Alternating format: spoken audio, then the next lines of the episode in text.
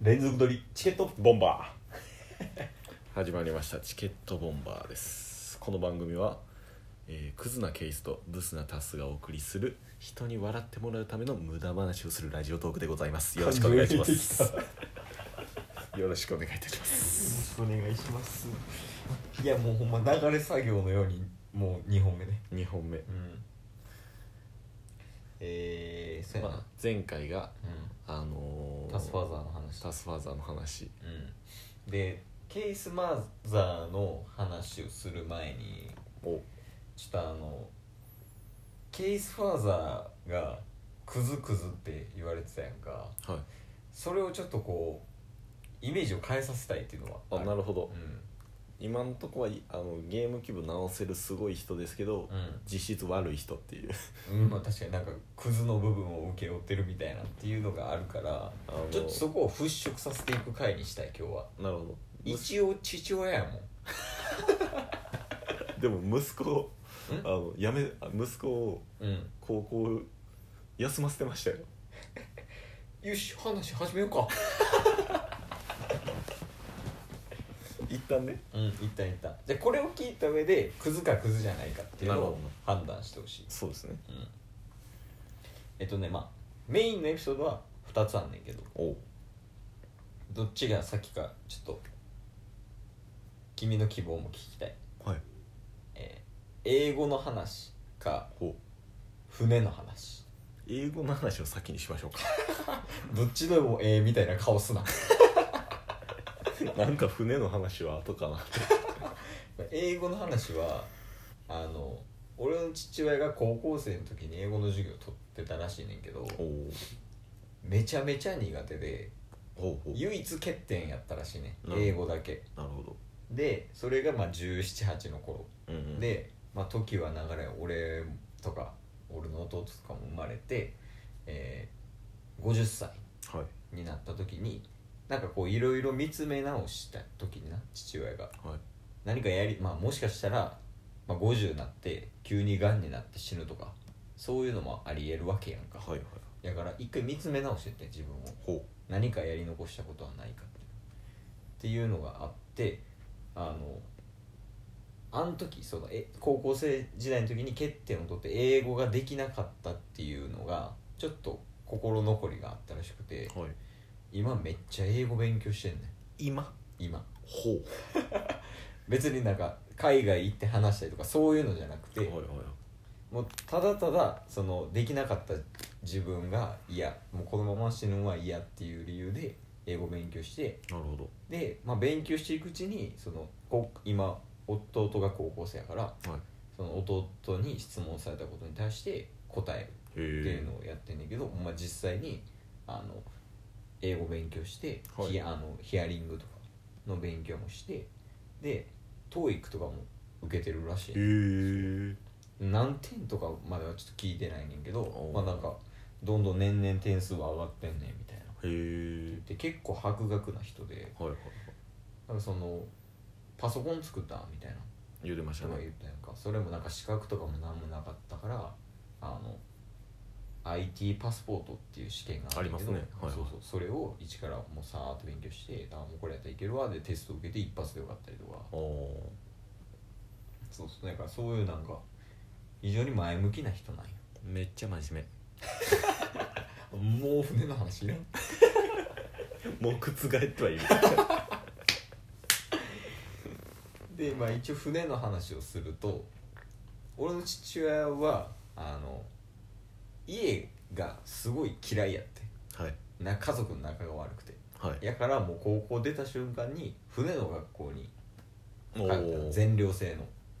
専門学校高校の後ってことですかあそうそう高校卒業して、で船の学校に行ってでそこで、えー自責かはいはいうん自責で卒業して船の運転手をやっててずっとへ貨物船とかえはいだから海外おはいはいでなんかもう海外で船の運転手やってでえー海外行ってなんかオーストラリアとかはいはいとかはい行ってでなんかそこでまあカンガルーの肉とか食べてみたいへーなワニの肉とか食ってみたいな話をしてでスケジュール的にはもう9ヶ月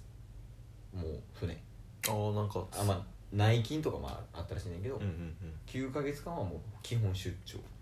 で残りの3ヶ月は、まあ、こっちに戻ってきてっていう仕事をしててんけど俺のおとんの兄弟って3兄弟やねうんはいで3兄弟で上2人おってえっ、と一番下やねんけどはいそのおとんのおとんやからおじいちゃんやな、はい俺から見ては自営業をしててはいずっと、自営業しててんけどそのおじいちゃんが体調崩しておばあちゃん一人でやってんだけどかなりきついとはいでそのそうなった場合その俺のおとんの兄貴が継ぐべきやねんけど、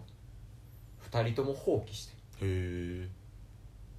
もうそのやからいやいやそんなんやりたくないみたいなはいはでい次男もそんなんやりたくないってなって、はいでそれで俺のおとんはあのその自分がやってる仕事はい船の運転手になりたくて家族が嫌でおお家出てって船の運転手やりたかったことをはいやったけど、その2人がやらへんからうんうんもう俺がやるしかないっていうので自分がやりたい仕事全部捨ててほで結局自営業継いでうはい今でもやってるあ今自営業なんですかうん自営あなんか結局その自俺のとの会社と別の会社が統合みたいなへえしてでまあ一緒にそこの会社の人と働いてるみたいあそうなんですねなそうそう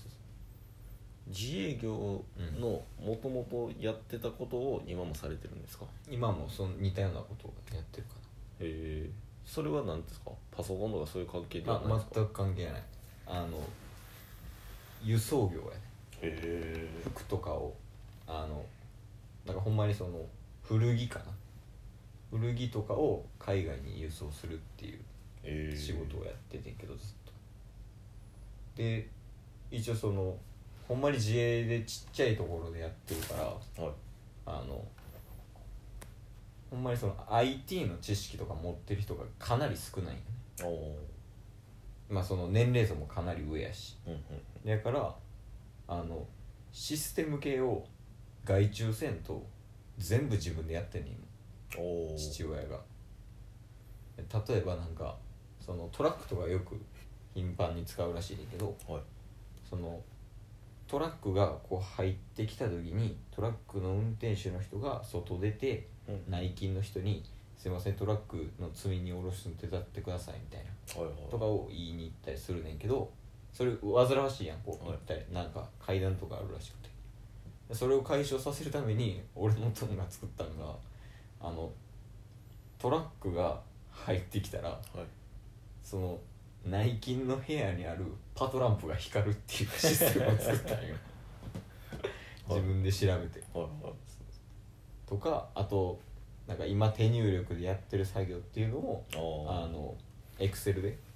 うんうんうん入力して電子化させるっていうのも全部一人で自動化させていくとあそうそうそうそうはあもっとで全部自分で作ってなんか若い子とかもいるらしいからその若い子に教えてはい自分がおらんくなってもそのその会社自分の会社とその統合した会社っていうのがうまく回るようにっていうふうに今試行錯誤しながら働いてるこれを聞いて君は僕の父親をクズと言えますか絶対クズマジで一回俺の実家来て二人でボコボコにしたえそれを聞いて一番思うのは、うんそんなに真面目な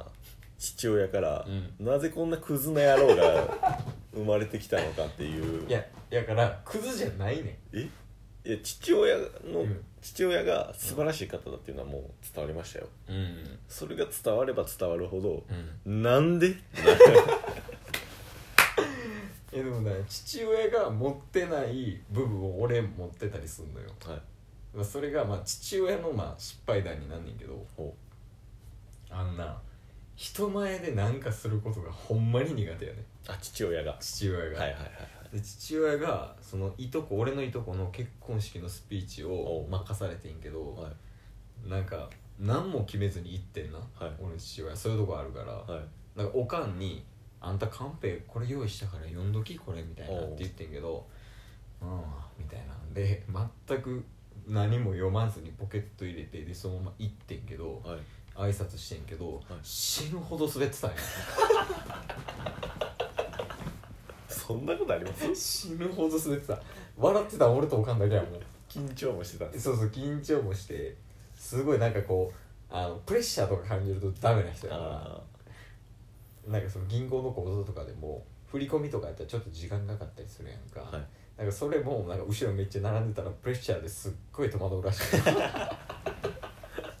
えそういうとこはあの俺あんまり似てないなるほど似てないとこ職人肌気質あなあんまであすそれはあれだあとはすごいまあお茶目なとこもあるでかねあるんですかうん俺がこうバイクとかこういじってたりとかするとはいまあ一人なんかミラーとか買って、はいこうミラーをこうバーって付け替えたりとかエンジンオイルを変えてる時にはいあのガンって出てきて玄関に「何してんの?」っつってはいいやミラーとか変えてんねんっつってで多分自分もやりたかったやろな、はい自分もやりたくてこうバッて出てきて「何してんの?」ってわざわざ聞いたと思うねんだけど、はいそれ言った時に「混ぜてよ」って かわいいな ぁお茶目やろでその職人的なうん気質があって、うんそことはまた別の部分は母親から継いでるっていうことになるんですかうんそんなこともないへえー、マザーは次の回です 連続で聞いてないやからえ 次もケースの回うんいやでもマザーもなマザーはマジでクセもんかなまずは武闘派って言ってましたから ね前回の予告で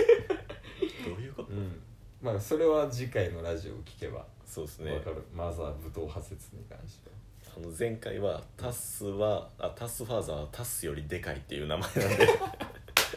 今回はケースファーザーのケースファーザーは真面目